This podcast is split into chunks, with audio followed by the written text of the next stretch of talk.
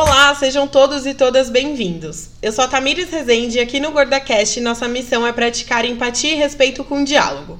Afinal, nada melhor que uma conversa cheia de conteúdo e questionamentos para ampliar nossos horizontes, nos tirar da zona de conforto e quebrar nossos preconceitos. No nosso papo de hoje falaremos sobre preconceito no ambiente de trabalho. De uma forma geral, a convivência humana é bem complicada. Quando levamos essa experiência para o ambiente de trabalho, a dificuldade é elevada à enésima potência, porque por si só esse ambiente já tende a ser hostil, competitivo e desgastante. Eu não sei porquê, mas culturalmente é assim. E para isso nós vamos conversar hoje. Mas antes disso, eu quero trazer alguns dados importantes. De acordo com dados levantados em 2017 pelo Instituto Nacional do Seguro Social, o INSS, a depressão e o estresse ocupacional estão entre as cinco principais causas de afastamento do trabalho. A Organização Mundial da Saúde, a OMS, alerta que a depressão será a doença mais incapacitante do mundo até 2020. A Associação Brasileira de Psiquiatria estima que entre 20 e 25% da população tiveram, têm ou terão um quadro de depressão em algum momento da vida. E por fim, uma pesquisa realizada pela consultoria Great Place to Work em 2019 aponta que a diversidade não está entre as cinco prioridades das empresas brasileiras entrevistadas. Ela é citada por mais entrevistados como um desafio para 2019, mas ela não desperta tanto atenção quanto outras pautas do mundo corporativo, como a importância da marca do empregador, a flexibilização do trabalho, é, a capacitação das pessoas e transformação digital. Bom, Bullying, carga horária excessiva, violência, pressão, assédio sexual e moral são alguns dos fatores muito comuns no ambiente de trabalho que causam doenças psicossociais, como a depressão, a ansiedade e o estresse. Hoje, para bater esse papo com a gente, para aprofundar nesse tema que é tão denso, eu trouxe a Amanda Salvalaio, que é psicóloga, coach e tem uma vasta experiência em recursos humanos. Amanda, seja bem-vinda e obrigada por participar. Obrigada, eu que agradeço esse convite. Estou muito feliz de fazer parte dessa pauta de hoje. Bom, Amanda, quando eu falei nas redes sociais, dividi com seguidores do blog que eu falaria sobre essa pauta, choveu pergunta. Então essa nossa pauta tá meio, tá meio densa, mas a gente vai tentar trabalhar com ela. E eu acho que precisaremos de mais muitos programas para a gente conseguir debater todos os pontos. Ótimo. Primeiro que eu queria te perguntar é por que, que o ambiente de trabalho tende a ser tão competitivo? Olha, eu acredito que a gente já nasce sendo não sendo competitivo, mas sendo cobrado, né? Não sei, você tem irmã, eu tenho irmão, e a gente é comparado o tempo todo desde sempre. Quando a gente chega na empresa, a gente já vem com esse DNA, vamos dizer assim, da competição e da comparação. E a empresa estimula isso, porque para ela é bom, né? Porque aí gera lá uma, um, um, uma competição mesmo entre os profissionais, que geralmente traz resultado para a empresa e eles não pagam o preço disso, porque quem paga é a pessoa que depois fica lidando com os sentimentos e com as frustrações e com tudo mais que vem dessa competição lá dentro da empresa. Mas para a empresa em si, eu nunca vi uma empresa, pelo menos das que eu conheço, preocupadas em não estimular a competição. Eles estimulam porque os resultados tendem a ser melhores. Os resultados para a empresa, né? É, e aí a gente tem que lidar com, com toda essa carga emocional, né? Em que momento isso vira algo negativo? Em que momento a competitividade deixa de ser algo natural e vira algo nocivo? Isso eu pergunto pro lado não da empresa, mas uhum. dos funcionários, de quem está envolvido naquele ambiente. Eu acho que é a hora que a pessoa começa a ficar mal com aquilo, ou ficar mal com ela mesma, que é um ponto, ou até gera conflito no departamento. Então isso é bem comum das pessoas discutirem, das pessoas não se falarem, de uma falar mal da outra dentro do ambiente de trabalho, porque isso vai cada vez crescendo mais. Então acho que tem dois lados. Quando a pessoa já não está se sentindo bem naquele ambiente por causa da competitividade, ou quando está gerando algum tipo de conflito ali entre as pessoas. E nem sempre isso é cuidado, né? Nos últimos anos a gente tem falado muito sobre a diferença entre chefes e líderes, né? E tem uma diferença absurda, um abismo, né, nesse meio. Eu queria entender, eu acho que isso é uma percepção minha, tá? que infelizmente no Brasil a gente ainda tem mais chefes do que líderes. Eu não sei se, se isso é real. Você vai me confirmar. Caramba. E aí eu queria entender é, quais são as principais condutas nocivas dos chefes. Então, para mim tem muito mais chefe também do que líder, assim, as experiências que eu tive enquanto profissional foram sempre nesse sentido também, sofri bastante quando eu era do mundo corporativo. E eu acredito que isso vem porque eles também não são desenvolvidos a serem líderes, né? Então, simplesmente eles pegam um bom profissional e promovem aquele bom profissional e de repente ele vê que ele tem uma equipe ali. E ele não sabe muito bem como conduzir isso, e ele conduz com as ferramentas que ele tem, que às vezes são pouquíssimas, e aí isso gera uma série de problemas pro profissional que fica ali em sofrimento. Explica para quem tá ouvindo a diferença principal entre um chefe e um líder. Tá, eu acho que o principal assim, o, o chefe ele vem para simplesmente cobrar ele repassa a cobrança que vem para ele de qualquer jeito nos profissionais. Então ele simplesmente fala: ah, precisa fazer isso porque sim, e ninguém me explicou, eu também não vou explicar para você. Então é uma cobrança excessiva e ele estimula essa competição do mal, vamos dizer assim, entre a equipe. Então, para mim, o chefe ele vem meio que com essas características assim. E um líder já não. Um líder ele se coloca no lugar da equipe dele. Na verdade, ele muitas vezes veio da, da equipe, então ele sabe como era e ele não esquece isso magicamente por ser promovido.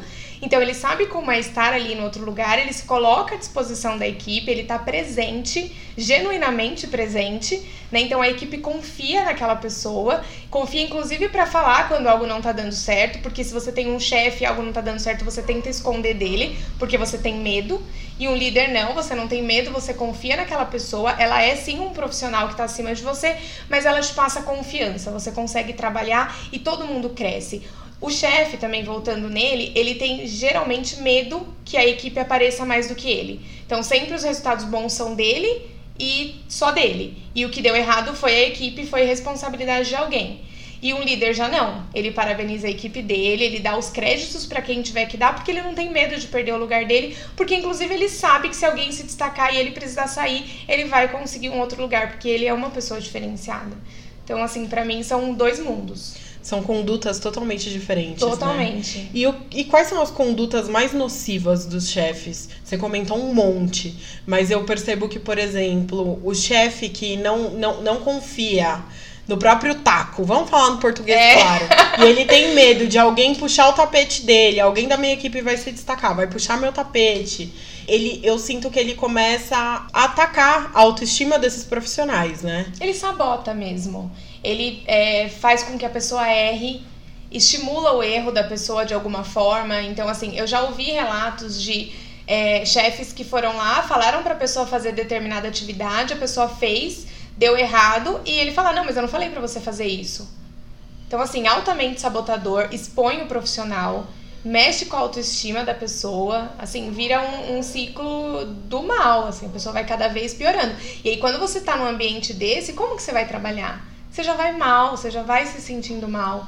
Teve um relato recente que eu ouvi que um, uma pessoa falou: Olha, eu não sei mais o que eu faço para agradar, porque nada tá bom. Ele só vê a parte que a gente não fez. Então, assim, tem 30 atividades, fizemos 28, duas não deu. Ele só vê essas duas, as 28 do tipo, não fez mais que obrigação. Então isso vai minando a autoestima da pessoa, a ponto que dependendo da pessoa, se ela não consegue identificar isso e externalizar de alguma forma, procurar algum tipo de ajuda, ela adoece. E como eu identifico? Porque eu, eu vou trazer uma experiência própria. Eu já passei por um cenário de assédio moral em trabalho. E eu não conseguia enxergar que eu tava vivendo aquilo. Eu achava que, ai, não, eu, eu não sou capaz, eu acho que eu posso mais eu acho que eu posso melhorar, eu tenho que me aprimorar. Claro, eu acho que todo profissional sempre vai ter essa sensação de que ele pode ir além, ele pode dar um passo a mais. Mas existe uma diferença crucial entre você querer se desenvolver e você não se sentir suficiente para para o seu chefe ou para a empresa que você trabalha. E às vezes você não enxerga, porque você está dentro daquele ciclo vicioso. Uhum e você não consegue enxergar. As pessoas que estão de fora te alertam e você fala: não, tá tudo bem, eu preciso aguentar. E eu passei por isso. Então, quais são os sinais que a gente tem que ligar aquele alerta amarelo na nossa cabeça Sim. de que algo não vai bem? Eu acho que é quando você percebe que sua autoestima está sendo minada ali, então você se sente sempre mal, você sente que nada do que você faz está bom, você nunca consegue atender nem as suas expectativas, porque viram suas também, nem as expectativas da empresa, e isso vai te causando mal-estar. Recentemente eu vi uma uma terapeuta ocupacional, que ela estava até falando sobre assuntos de criança, nada a ver com o que a gente está falando aqui, mas eu achei muito interessante que ela falou assim: quando é, a relação não tá natural, não tá fluindo bem, já é um sinal de alerta. Então, se não tá tudo bem, já é, opa, peraí, deixa eu prestar atenção aqui. Só que é difícil por quê? Porque a gente cresce ouvindo que trabalhar não é bom mesmo, que tem que ser assim e pronto, que a gente tem que aguentar, que a gente não faz só o que gosta. Então, todas essas crenças que foram crescendo com a gente faz com que chegue no cenário do que aconteceu com você, de estar tá gritante até pro externo, ou seja, outras pessoas estavam te alertando e você estava achando que aquela relação estava ok. Né? Mas é, é uma questão de se perceber. Se eu não tô bem, se eu tô chegando naquele lugar e não me sinto eu, não tô plena ali, é porque eu preciso prestar atenção e identificar se é comigo, se é com o ambiente, se são todas essas coisas e começar aí um plano para sair dessa. Até que ponto uma empresa pode interferir na vida de um funcionário? Putz, eu acho que dependendo da empresa, ela influencia em absolutamente tudo. Porque tem empresas altamente tóxicas, assim, que se mete, vamos dizer assim, na vida profissional da pessoa. Assim, já ouvi relatos de mulheres que não engravidaram, por exemplo, com medo do que a empresa. Porque a empresa já tinha meio que uma política, assim. Engravida ou vai embora. É, e de, de criticar quem engravida. Então, o que, que a pessoa pensa? Poxa, a hora que eu falar, na minha frente vai estar tá tudo bem, mas por trás vão acabar comigo. Então, assim, eu acredito que dependendo da empresa, lógico, né? É, tem empresas excelentes, mas é, dependendo da empresa, ela pode influenciar totalmente na vida pessoal da pessoa, a ponto dela adiar planos pessoais dela por causa da empresa. Mas não é o ideal. Não. Eu, olha, eu acredito que não, porque assim, no final, nunca vai valer a pena. Então, assim, quando você parar, você saiu daquela. Porque enquanto você tá naquela relação, né? Você tá naquela empresa, é, é o seu mundo ali. Quando você sai e olha para trás, isso já deve ter acontecido com você. Claro. De você olhar e falar: Meu Deus, por que, que eu passei por isso? Por que, que eu fiz isso por essa empresa? Por que, que eu me permiti viver isso? Né? Exatamente, né? tipo, não valeu a pena. Então, quando a gente pensa em objetivos maiores, ou a maternidade, ou um intercâmbio, ou qualquer coisa que a pessoa queira fazer, que ela deixou de fazer por causa da empresa, é, é muito delicado. Porque naquele momento, às vezes, aquilo até faz algum sentido para a pessoa, porque ela tá envolvida, mas a longo prazo não. Então, eu acho que uma estratégia aqui é colocar na balança mesmo. Poxa, peraí os objetivos pessoais que eu estou deixando de lado pela empresa. Qual o tamanho deles? Sabe, tentar sair um pouquinho daquela, daquela situação, tentar olhar minimamente de fora para falar, opa, peraí, até aqui vale a pena, até aqui não. O caso da moça que queria engravidar, que eu comentei com você, quando ela decidiu realmente tentar, que ela já estava fora do mercado, ela demorou três anos para conseguir. E aí ela falou que aí ela começou a se culpar, do tipo, e se eu não conseguir? Porque a idade avança, nós mulheres temos isso, temos né? nosso timing, né? Exatamente, isso não tem como negar. E aí ela começou a se cobrar, graças a Deus deu certo, ela conseguiu. Mas assim, aí pesou para ela, que ela falou não deveria ter deixado tanto para depois.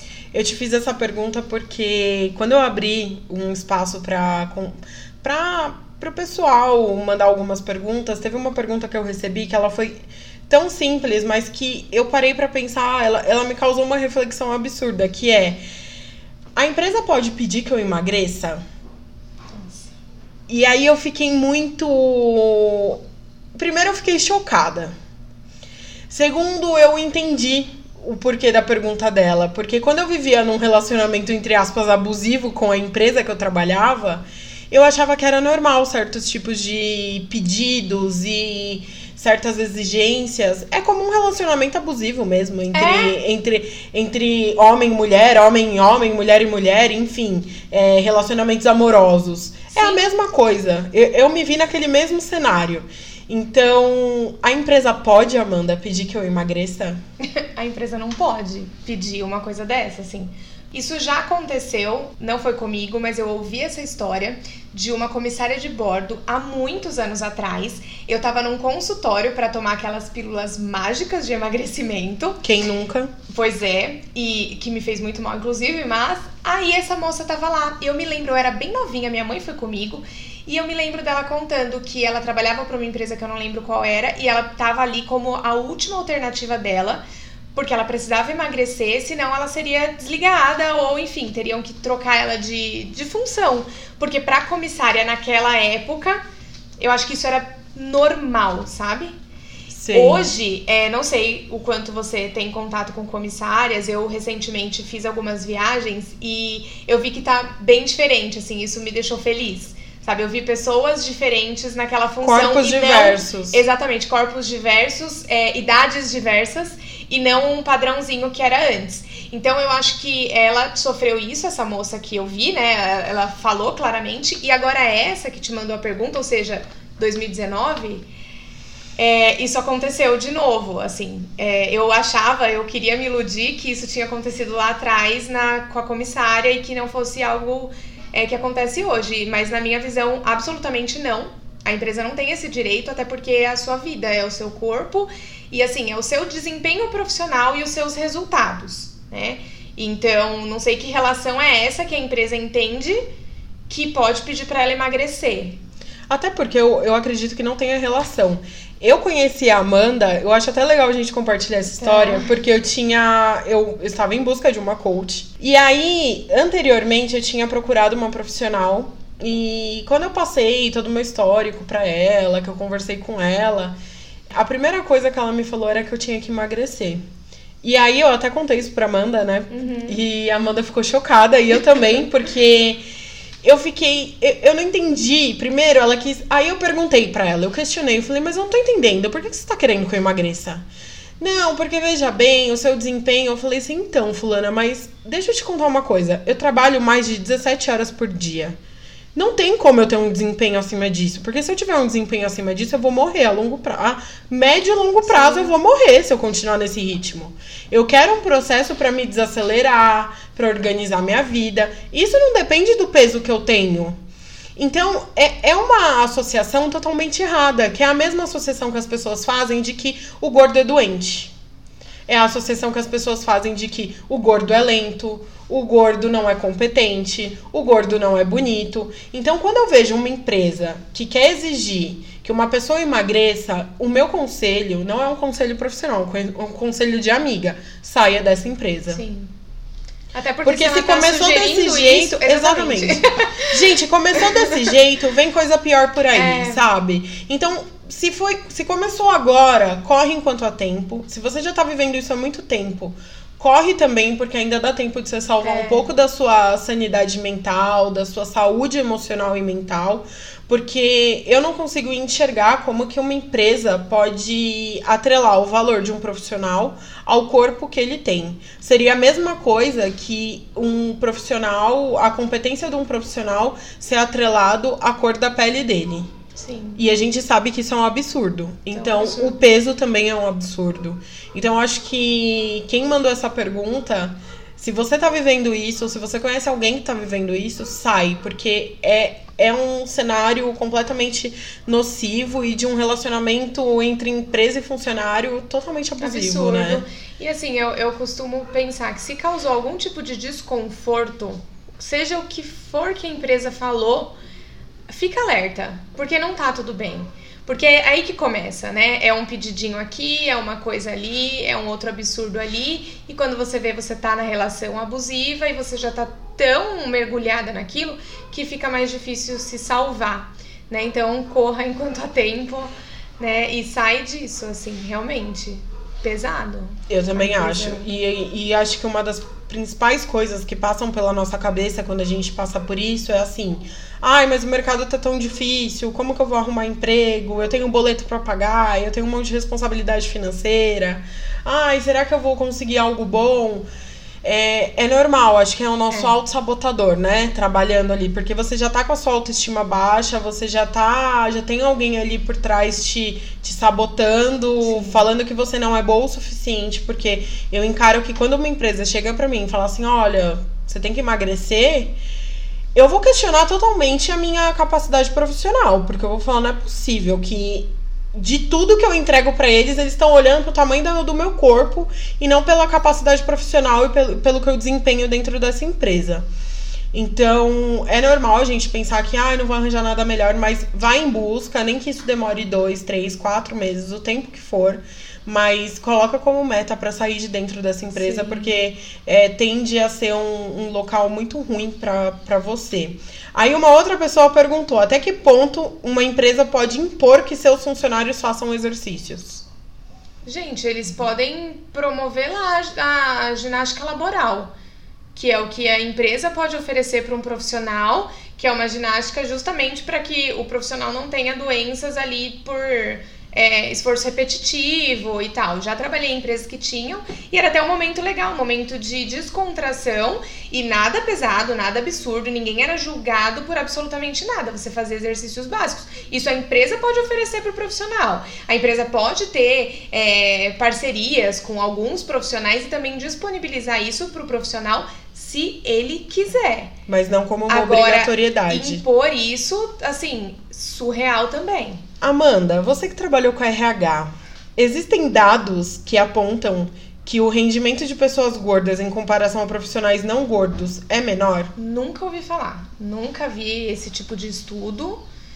E eu acho que é só o preconceito mesmo. Do tipo, daquilo que você falou, dos rótulos. É mais lento, é uma pessoa. Eu já ouvi é, em empresas de que pessoas gordas é, eram relaxadas, do tipo, não vai fazer a coisa direito porque ela não cuida nem dela.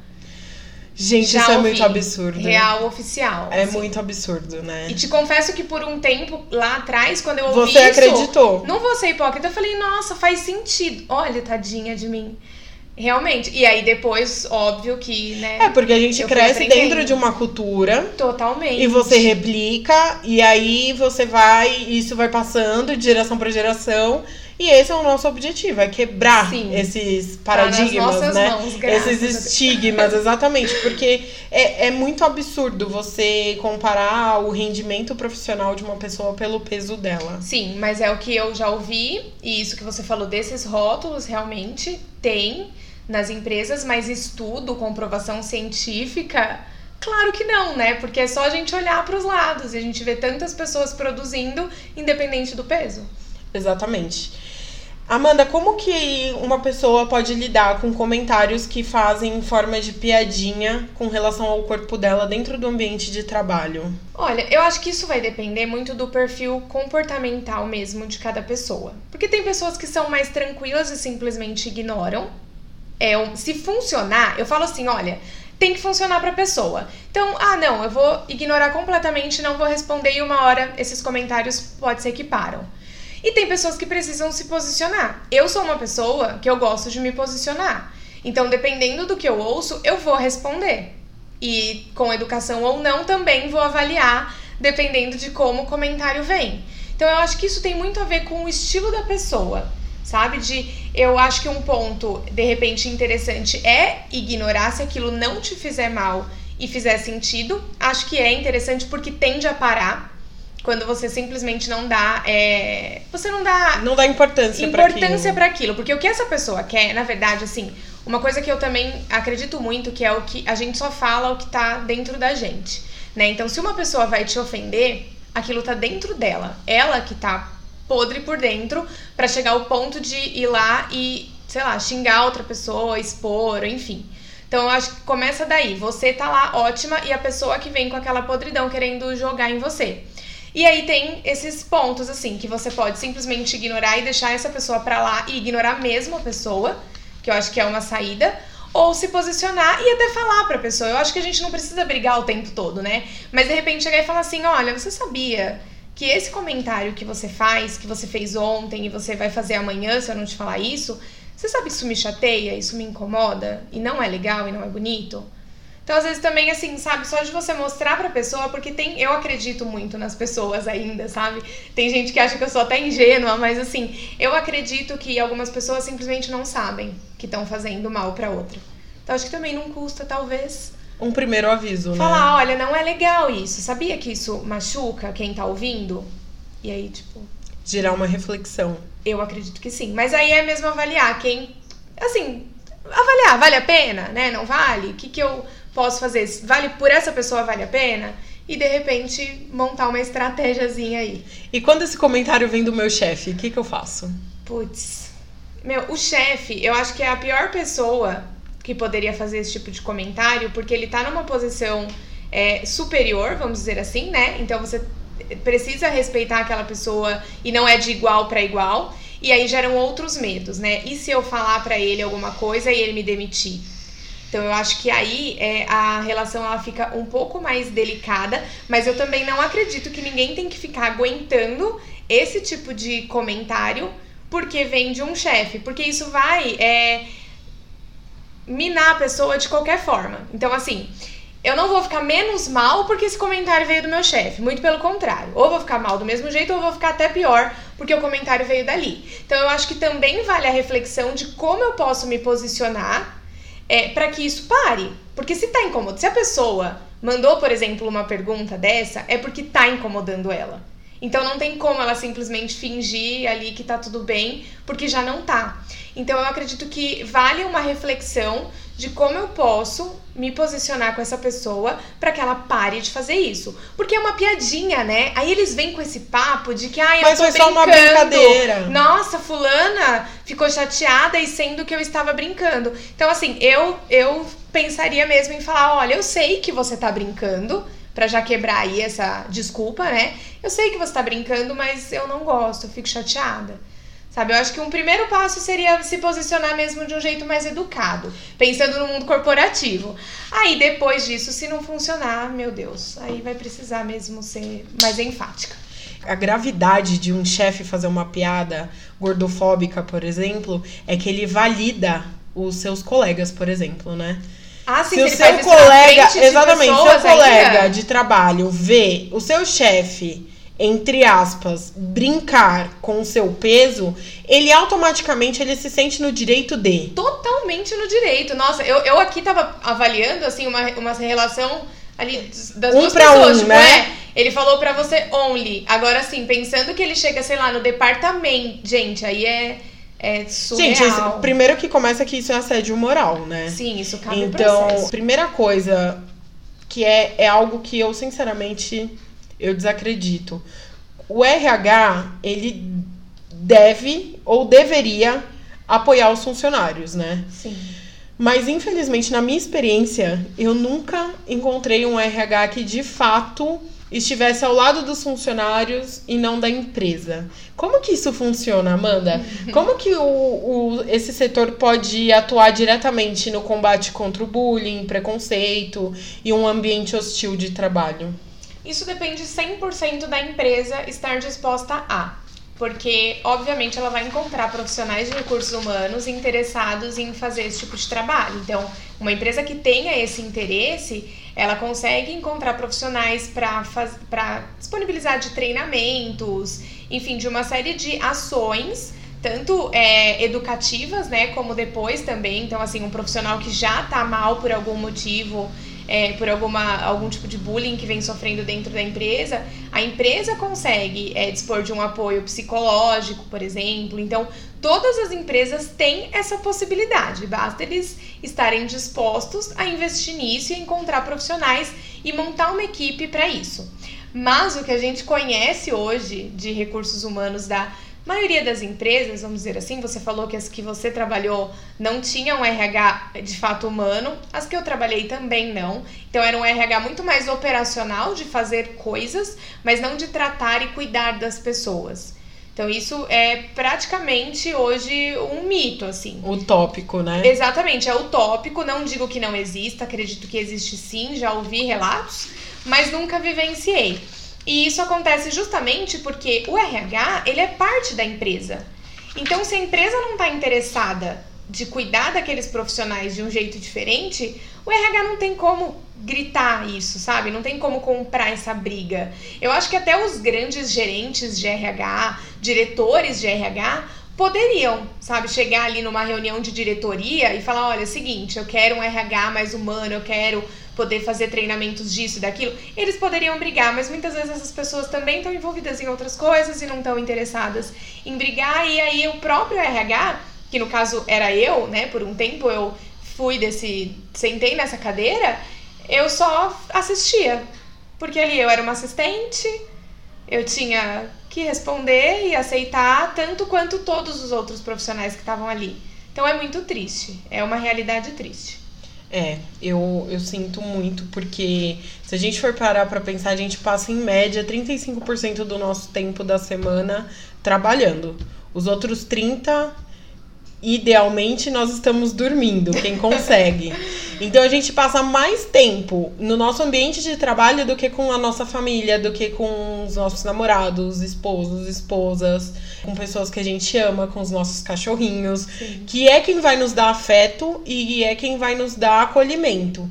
Então, se você vive um ambiente hostil, se você vive num ambiente que te magoa, de assédio moral, isso vai te trazer uma carga muito pesada para a vida, a médio e longo prazo, né? Muito. Eu vejo que até hoje eu carrego resquícios dessa época que eu vivia de assédio moral. Então, eu lembro que às vezes eu recebia e-mails da, da minha chefe e eu ficava ai meu Deus, e me dava aquela falta de ar e me dava aquela aceleração no coração, porque. Virou físico. Virou. E aí, às vezes, hoje, tendo minha própria agência, trabalhando, às vezes eu recebo o um e-mail de cliente que me dá a mesma sensação. E eu falo, caramba, como pode, mais de cinco anos depois, eu ainda carregar resquícios dessa relação ruim que eu tive no passado. Então, e eu acho que eu não, não fui um dos piores casos que existe. Então, muito longe de ser. Então, acho que quem vive um, num ambiente desse precisa começar a priorizar a própria saúde e pensar que dá para eu sair disso, eu Sim. posso sair disso e pedir ajuda, né? Eu acho que isso é importante, porque é o que você falou, a gente foi criado numa cultura de que trabalho não é para ser legal. Ninguém gosta de trabalhar. Todo mundo começa segunda-feira esperando a sexta. Uhum. É, você só vai gostar de trabalhar se você tiver seu próprio negócio. Então a gente tem uma cultura ainda muito errada. E aí quando a gente se vê numa situação dessa, a gente não se sente validado a procurar ajuda, porque se a gente procurar ajuda, ah, é frescura. E não é frescura. Você tem todo o direito, né, de eu acho que quando a gente expõe uma vulnerabilidade que a gente acha que é, né, nossa, eu sou a única pessoa que estou sofrendo por isso e vou precisar me expor para pedir ajuda. Então é algo que realmente é desafiador no começo, porque ninguém quer dizer que não está dando certo. E é o que a gente pensa, né? A hora que a gente está mal profissionalmente, seja pelas relações do trabalho ou o próprio trabalho em si não está funcionando mais, a gente não quer assumir isso. Então é todo um processo e com isso o tempo vai passando. E aí, quando você vê, você já tá doente, você já tá fisicamente comprometida por causa daquela relação no trabalho. Então, eu acredito que, pensando no que você está dizendo, assim, para as pessoas é, identificarem se estão numa situação assim e saírem dela, é, eu acredito que não precisa ser 880. Né? Então, assim, identifiquei, não tá legal, já dá para começar um planejamento para sair. Não precisa ser no dia pegar a bolsa e sair correndo, a menos que a situação chegue nesse extremo, aí eu apoio total. Mas assim, não tá tanto, eu tô conseguindo aguentar. É, estrutura minimamente como você vai fazer essa troca de empresa ou essa transição, essa saída, para você sair bem, sabe? Para não ter os impactos, porque aí vem toda aquela cobrança também social da pessoa que saiu de um trabalho e aí ficou desempregada, não consegue outra coisa, e vem a família e vem as cobranças em cima dessa pessoa que às vezes aceita um outro trabalho no desespero. E entra de e novo. E aí já entra num ciclo do mal, vamos dizer, porque a pessoa não conseguiu avaliar direito para onde ela ia, porque tem algumas coisas que infelizmente a gente não tem como prever, né? Então assim, se o meu chefe vai ser preconceituoso, vai ser abusivo comigo, vai se eu vou sofrer assédio moral. Mas é possível quando você estrutura uma troca de empresa, você simplesmente falar, então eu vou trabalhar com indicações. Então eu vou conversar com toda a minha rede de pessoas para eu buscar uma recolocação mais segura possível, sabe? Isso é possível de fazer. E aí, se eu tenho uma amiga que já trabalha lá, ela vai me contar minimamente como é aquele ambiente, como as pessoas são. Então a chance de dar errado vai minimizando. Mas às vezes para isso a pessoa precisa de um pouquinho mais de tempo. Se a situação não está insustentável, eu acho que dá para traçar um plano de carreira um pouquinho mais lento, que nem sempre é tão lento assim, às vezes em, em poucos meses a pessoa consegue trocar e aí ela vai mais segura. Mas nesses casos mais extremos, esses exemplos que a gente está trazendo aqui, de, de você estar tá sofrendo dentro daquela empresa, sofrendo só de pensar em ir para lá, não vale a pena porque é a sua saúde. E aí foi o que a Tamiris falou. Depois de algum tempo, aqui, cinco anos depois que ela já saiu, ela ainda sente alguns desses sintomas aparecerem porque foi intenso para quem que eu posso pedir ajuda? Eu tô vivendo nesse momento, porque eu acho que tudo bem a gente às vezes não conseguir racionalizar alguns momentos, né? A gente tem essa também é muito tópico de calma, baixa a bola. Às vezes a gente não consegue é. acalmar e baixar a uhum. bola. E para isso existe a rede de amigos, de familiares. Quem que eu posso buscar para me ajudar a baixar essa bola e planejar minha saída ah, e planejar meus próximos passos? Às vezes até planejar, se você vive num num, caso extremo que cabe um processo que para quem que eu busco nesse momento? É, a gente precisa às vezes respirar, né? E aí para respirar a gente precisa de profissionais. Então aquela história que eu falei da vulnerabilidade, né? Eu vou expor que eu não estou bem. Isso não é problema nenhum. É, sei lá quantos por cento dos profissionais estão insatisfeitos, mas eu já é, ouvi diversos números, 80, 90 em pesquisa, sabe? Então tem muita gente insatisfeita, não é, é algo que acontece às vezes, na verdade, se você parar para conversar com alguns colegas de trabalho, você pode ver que tá todo mundo ali na mesma. Então, acho que não tem problema nenhum a gente expor que não tá legal. Você falou da rede de amigos, eu acho que amigos são sempre bem-vindos, mas a gente precisa filtrar um pouquinho. Então, se você tá num cenário de sofrimento profissional, é, tenta procurar algum amigo seu, assim, para conversar, mas pessoas que estejam bem profissionalmente, você sabe que estão. Pessoas que vão te dar força nesse momento. Eu acho que amigo serve para isso. Amigo serve para dar força e para incentivar. E aí sim vem as ajudas profissionais. Que é, eu sou psicóloga, então não só falando é, dos psicólogos em si, mas é sim um profissional que pode te ajudar nesse momento para baixar essa bola, para é, é como se fosse centralizar um pouquinho essa emoção, canalizar em outras coisas para você conseguir racionalizar, raciocinar minimamente como você vai conduzir esse problema do seu trabalho. Então pode procurar psicólogos ou terapias de modo geral, não sou contra nenhum tipo de, de ajuda, né? Eu acredito que você precisa ver o que você se sente à vontade fazendo, mas aí sim, buscar então um profissional que possa te ajudar é, nesse momento. E às vezes cabe até um auxílio é, jurídico mesmo, né? Então, buscar um advogado, contar para um advogado o que está acontecendo com você e ele vai ser a melhor pessoa para te dizer se isso cabe ou não um processo, porque a gente sempre, a gente está tão acostumado que a gente não tem direito nenhum, né? Que a gente não, não é respaldado, principalmente pensando na empresa onde você é cobrado intensamente e você recebe poucos benefícios dela é, que você acha que não tem direito nenhum. Então, não custa nada, conversa com o advogado da sua confiança, busca alguma indicação, conta o que está acontecendo, isso vai te fortalecer, porque se você entende que cabe um processo, você vê que realmente você não está errado. Né? Você não está sentindo à toa, a empresa está causando com você. Então, é, são alguns passos, né? Se cercar de pessoas boas, de amigos que vão te dar forças, buscar profissionais para te ajudar a canalizar todas essas emoções e buscar esse apoio jurídico também para ver o que, que você pode fazer para empresa pagar minimamente, às vezes, aquele impacto que ela causou em você negativo. Amanda, algumas empresas elas têm um dress code, que é o código de vestimenta, né? Então, o que você pode ou não pode usar dentro da empresa. E aí, normalmente, isso vira uma ferramenta para praticar, colocar em prática o preconceito. Até que ponto a empresa pode interferir no modo de vestir dos funcionários? Olha, na minha visão hoje, isso é um, uma conduta completamente velha. Vamos falar o português claro, tipo, isso não existe mais.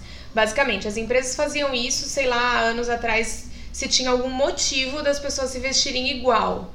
Porque se você entende que você tem um crachá da empresa, vamos pensar assim, a, isso já é uma identificação. Já sabem que você trabalha lá se algo acontecer com você, sei lá, no trajeto. Então, pra mim, é, eu acho que a empresa, vamos imaginar. Eu não consigo entender os motivos de ter um dress code, mas ok. Vamos imaginar que tem um motivo. Eu acredito que ele precisa ser o mais amplo possível para atender todas as necessidades de todas as pessoas que trabalham ali. Sejam pessoas é, que não se sentem bem vestindo algum tipo de, de roupa, tecido, às vezes eles colocam uns tecidos que simplesmente não funcionam para todas as pessoas. Então eu acho isso é totalmente preconceituoso, assim, é uma forma mesmo de, de expor as pessoas. Isso causa um desconforto absurdo nas pessoas, né? Completamente absurdo. E então eu acredito assim.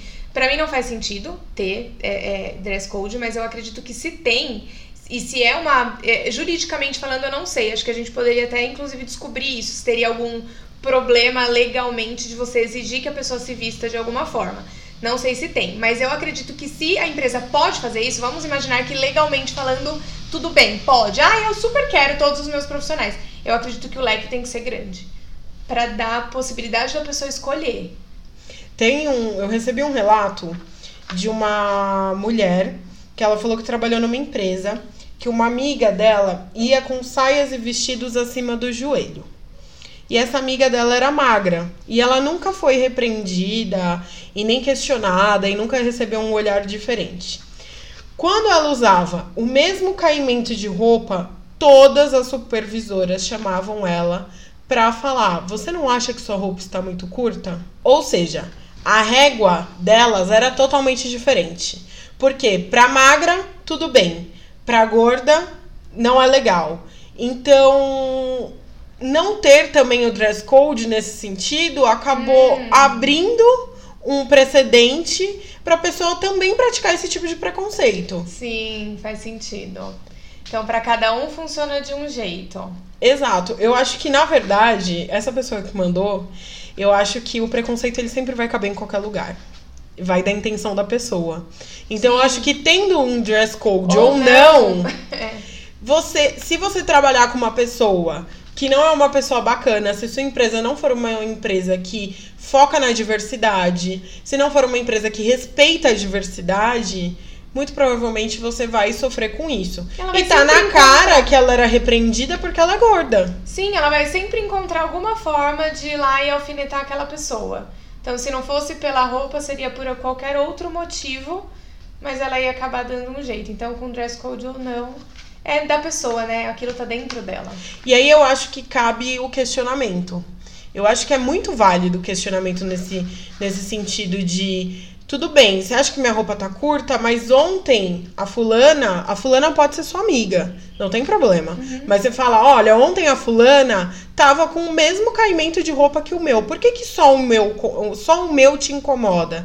Só o meu vai contra as diretrizes da empresa. Eu acho que esse tipo de questionamento Sim. também é muito importante. É, é, é se posicionar mesmo diante daquela situação que aí você começa a minimizar e a pessoa vai pensar duas vezes antes de falar, porque a gente vem é, de umas de situações que as pessoas se calam, né? Então escutam quietas, sofrem caladas, vão chorar lá em casa ou tem que ir dentro do banheiro da empresa para chorar, para aliviar um pouco aquela, aquela raiva às vezes que a pessoa tá passando. Então realmente se posicionar e às vezes a pessoa até tá lá, né? Tá com a mesma roupa que você, aí dá vontade de chamar, fala assim: "Fulana, vem aqui um pouquinho". Olha, o dela tá do mesmo tamanho que o meu, acima do joelho, o meu e o dela. E aí, por que que não pode? Né? E, e, explicar mesmo, ah, mas fulano, fulano, fulano vem, se veste dessa forma. Porque eu acredito que pode criar esses tipos de regrinhas, não tem problema nenhum. Ah, todos precisam, todas as mulheres vão vir com saia abaixo do joelho. Não tem problema, desde que funcione. Porque aí o que acontece também nas empresas que têm é que pessoas magras às vezes não seguem e tá tudo tranquilo, ninguém fala nada, e quando a pessoa gorda não segue, aí chama atenção, aí lembram, ah, mas ah, você deveria estar com a roupa assim. Então, sabe, é, foi exatamente o que você falou. Com o código ou não, vai ter preconceito se a empresa for preconceituosa. E aí a gente falando de diversidade, qual a importância de ambientes de trabalho mais diversos? Por que, que as empresas deveriam dar mais atenção à diversidade? A diversidade está gritando na nossa frente, tá? Em todos os lugares. Nós não somos iguais, né? Lembra? Tem uma frase que é, os pais às vezes até falam até hoje para as crianças: ah, não, nós todos somos iguais, né? Você tem que tratar seus amiguinhos bem, na melhor das boas intenções. Mas atualmente a frase é outra: nós não somos todos iguais e nós temos que tratar, tratar. todo mundo bem. Né? Então, não tem. Assim, a gente. É, muitas vezes as empresas, né? Falando da empresa, eles acho que tentam ainda mascarar isso de alguma forma, fingir que a diversidade não existe, mas ela está presente, ela está na nossa sociedade de modo geral. Então eu acredito que a longo prazo, querendo ou não, eles vão precisar se adaptar a isso. Até porque daqui a alguns anos não terão tantos profissionais dispostos a enfrentar qualquer coisa por um trabalho.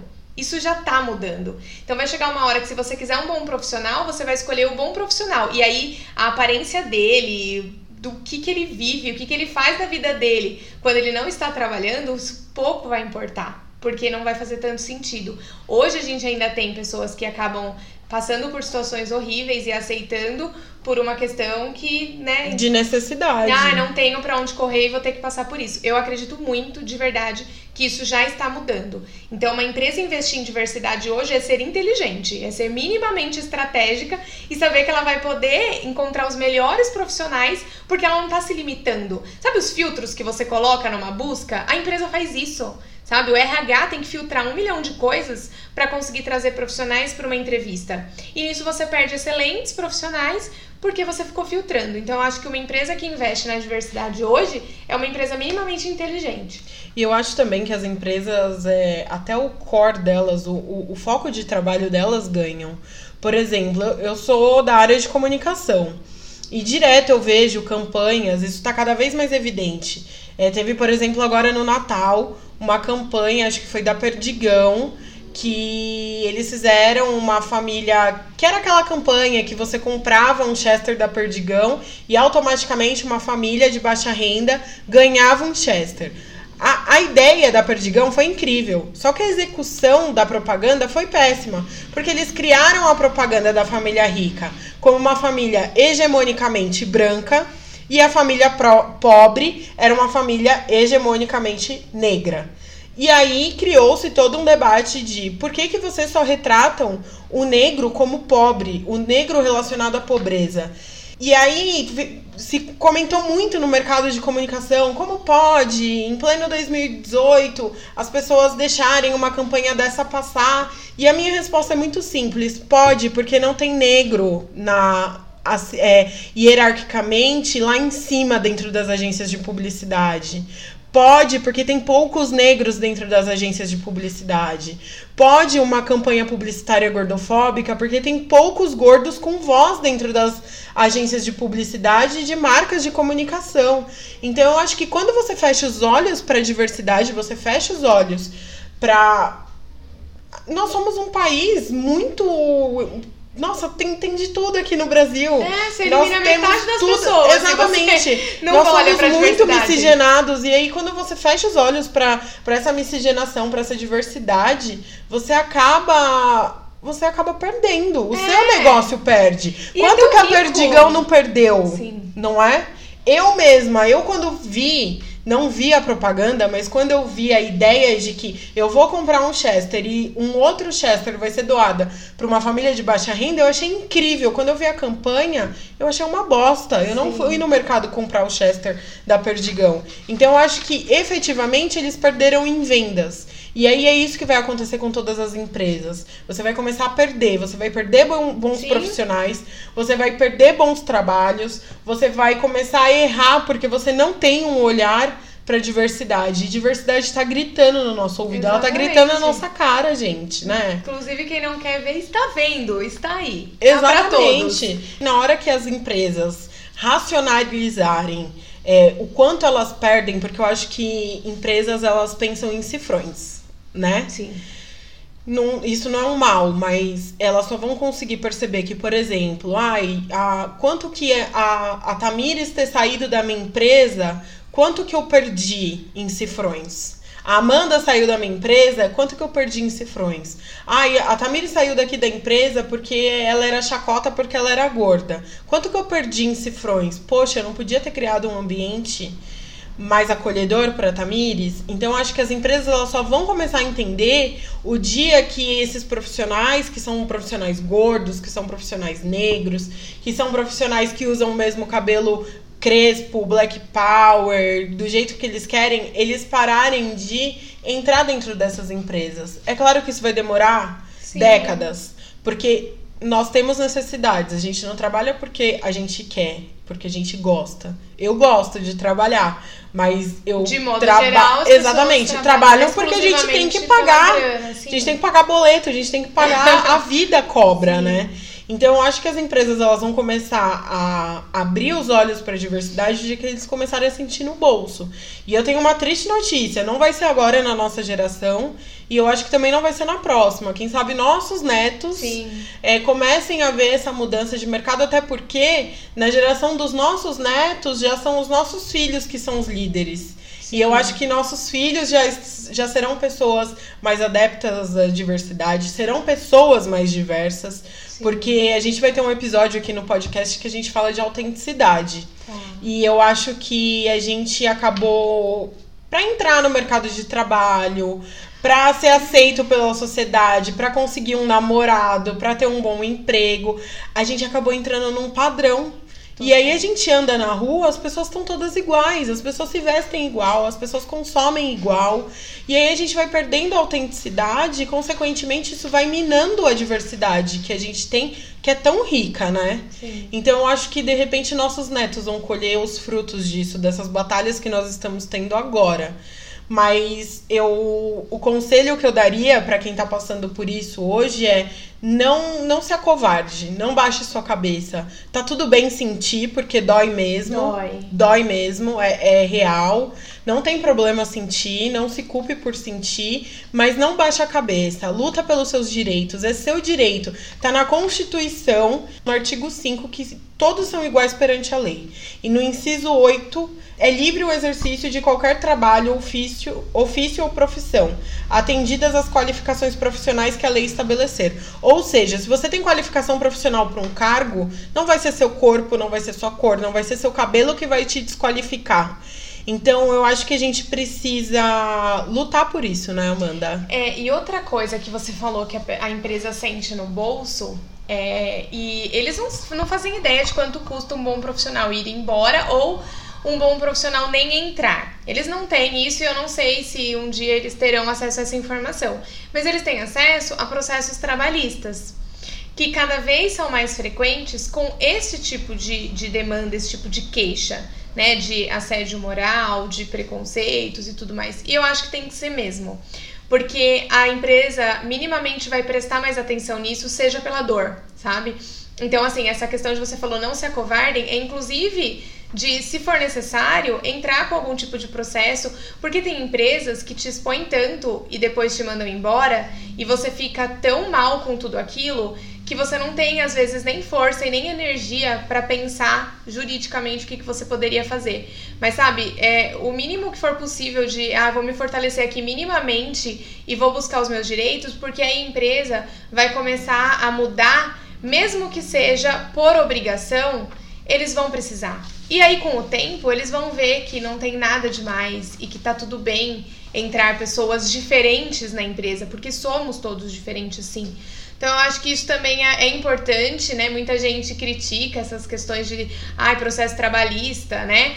Mas eu acho que quando ele vem para o bem, que para mim isso é, é minimamente você é, tá se recuperando de algo que a empresa fez de mal para você, então você está recebendo ali, sei lá, algo em troca disso, mas você tá, também está fazendo por outras pessoas, porque as empresas, isso eu sei, porque eu, de dentro do RH isso acontecia muito. As empresas mudavam quando começava o número de processos crescer demais. Então, ai, olha, supervisora tal estão reclamando demais, estão entrando com muito processo reclamando dela. Vamos ver o que está acontecendo. E só aí eles se davam ao luxo de investigar e entender o trabalho de tal supervisora que isso já deveria acontecer.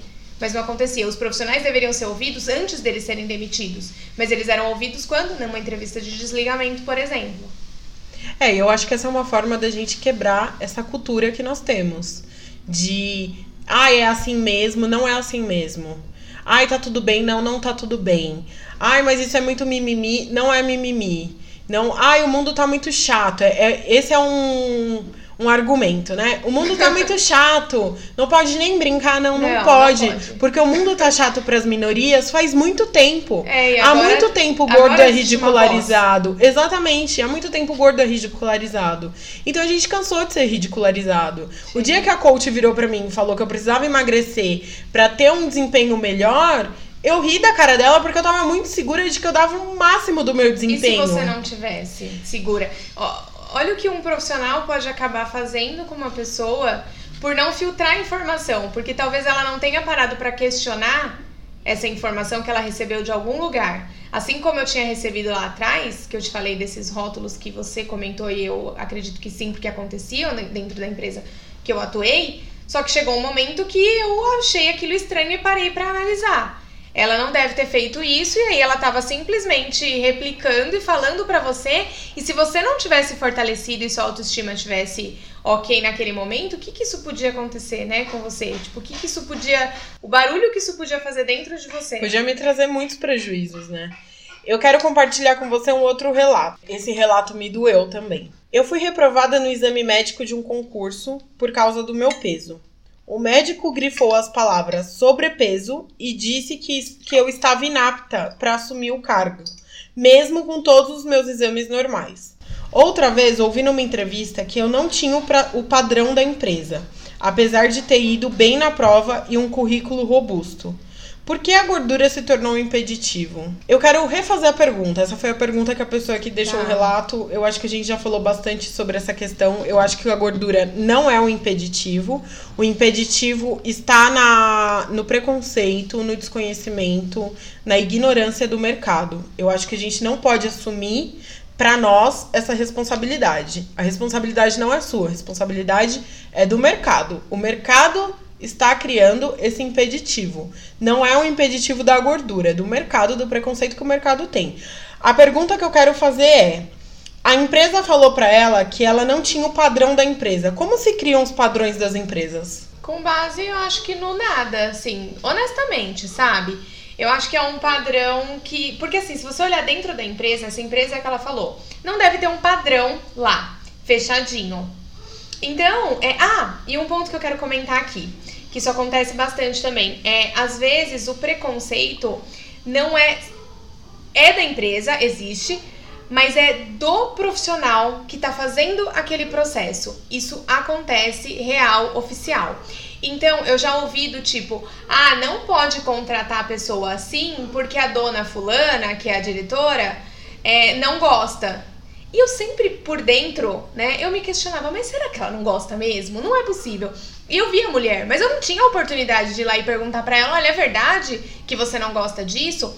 E aí depois, alguns anos depois, pessoas ficaram nessa empresa e aí uma colega que já estava trabalhando como PJ pra empresa, ou seja, ela não tinha mais o crachá, Uhum. ela fez um processo diferente lá. Ela fez um currículo às cegas. Ela chamou, então não tinha idade, não tinha sexo, enfim. E aí fez todo esse processo. é, e a diretora, essa mesma, que não aceitava nada, super ok, gostou, elogiou o processo, falou que nunca tinha pensado que podia ter um processo daquele jeito, ficou feliz, ficou tudo bem. Então eu acho que aí começa. A, a gente precisa entender, não sei como entender isso, se esse padrão é na cabeça da pessoa que falou isso pra ela, porque isso nem sei como a pessoa fala um negócio desse, mas ah, você tá fora dos padrões da empresa. Se isso é da empresa, ou seja, ela sabe que se ela contratar, ela vai arrumar uma briga e aí ela acaba fazendo isso, ou se é dela. Mas aí o padrão, a gente conversando aqui, deve ser o quê? O IMC ali no- no, Eu acho muito difícil uma empresa ter, ter um padrão de contratar até o IMC tal. É, não, não que ela vai saber o MC, mas tipo assim, olhando, Sim. fiscal, ah, não, Não, ó, sim, tá no eu- peso.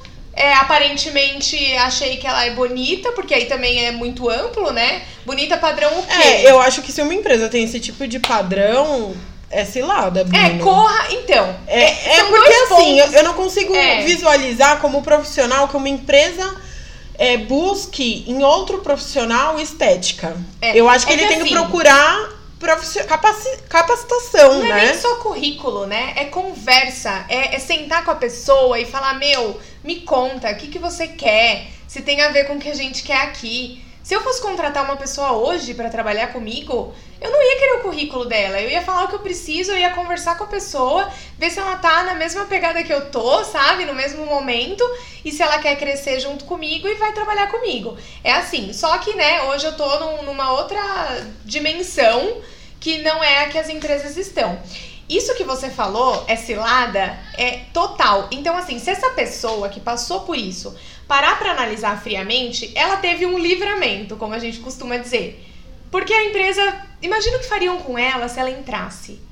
Se já num processo. O que será que essa empresa expondo. tem para oferecer para um funcionário, é, né? Só que, claro, que quando você tá do outro lado, você tá procurando emprego, meu, isso acaba com a pessoa, assim, ouvir que ela Dói, não tá no padrão, que o, o, o sobrepeso e ela não, ela tá inapta.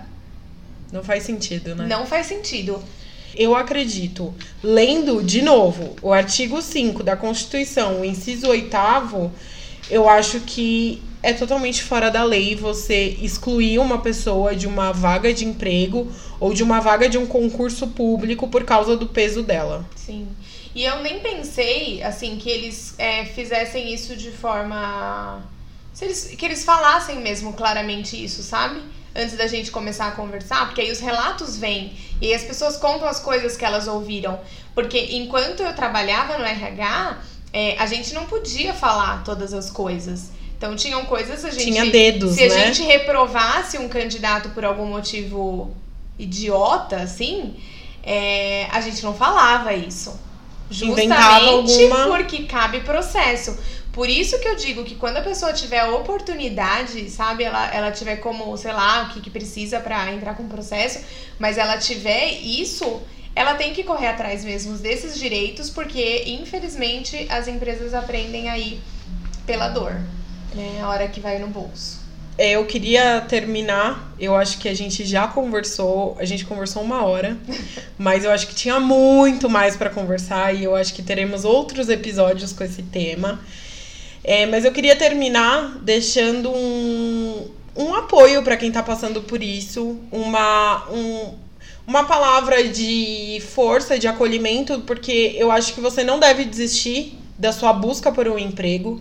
Se o emprego te excluiu pelo seu peso, com certeza não ia ser um bom emprego, porque uma empresa é, boa, uma empresa estruturada, ela vai buscar capacitação profissional e não estética num profissional. Se você se sente. Se você tá mal com isso, procura ajuda. Procura pessoas que vão te ajudar da sua, da sua rede, mas em nenhum momento, em nenhum momento questione a sua capacidade profissional por causa disso. Porque eu acho que uma coisa não tem nada a ver. Acho não, eu tenho certeza. Não, não uma tem. coisa não tem nada a ver com a outra. Eu fui uma criança gorda, eu fui uma adolescente gorda, e eu sou uma adulta gorda, e eu me sinto totalmente capaz e me sinto uma profissional realizada e tenho muito orgulho das coisas que eu realizei até hoje.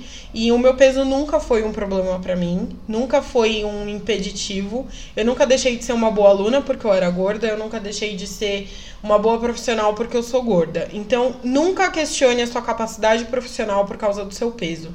E se estão questionando, tem algo errado. Liga o seu sinal de alerta na Sim. sua cabeça. Amanda, você quer deixar uma última, uma última mensagem? Quero. Eu quero dizer assim que se a gente fica tentando se moldar para caber em algum lugar, é porque algo já não tá legal. Né? Seja na vida pessoal ou na vida profissional. Então, se essas meninas que mandaram essas perguntas, esses relatos, estão passando por isso, de precisar ficar o tempo todo se podando, se moldando ali dentro do ambiente corporativo, é realmente como você falou, sinal de alerta e ver como sair dessa situação assim o mais rápido possível, antes que as consequências sejam ainda maiores, porque foi o que a gente falou aqui mais no início, isso se torna físico, isso se torna uma patologia, a depressão está crescendo muito por conta desse tipo de relação abusiva que a gente sofre. Então, eu acho bem importante. E essa questão de questionar a, a capacidade, assim, acho que isso não tem nem que ser levantado, sabe? Porque é, o seu intelecto, ele tá ali, ele é perfeito, você é uma pessoa altamente capaz. E se você tiver que se desenvolver, você tem que se desenvolver como qualquer outro profissional, independente do peso, independente de qualquer outro aspecto. Então é realmente é, não se culpar, não se julgar, apesar do mundo ficar te julgando, né? É, é se livrar um pouco disso minimamente e buscar ajuda, buscar apoio e vai dar tudo certo. Amanda, obrigada por ter vindo. Eu que agradeço. Antes da gente terminar, eu quero que você conte um pouco mais do, dos seus projetos, da sua empresa. Conta mais pra gente. Quem quiser te encontrar, onde te encontra, quais são seus contatos, conta tudo. Bom, vamos lá. Eu tô mais presente hoje no Instagram. Meu Instagram é amandasalvalaio, underline psicóloga. É, então, hoje eu tô mais presente ali.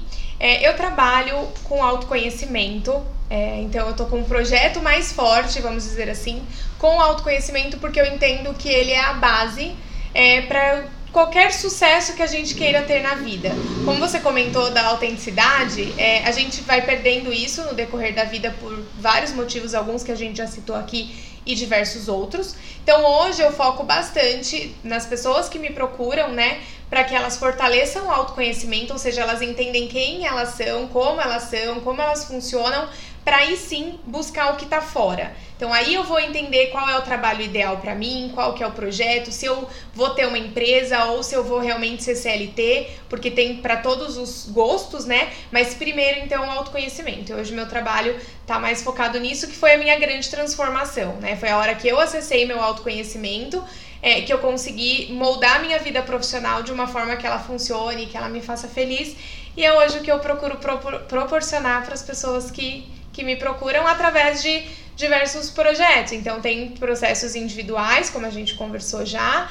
Tem curso, hoje eu tenho um curso 100% digital, então as pessoas que querem começar, elas podem fazer através do curso, enfim, tem N formas. Mas se eu fico à disposição, né? Se alguém quiser me mandar uma mensagem, tiver alguma dúvida, quiser, quiser falar alguma coisa, pode me procurar que eu vou estar sempre à disposição.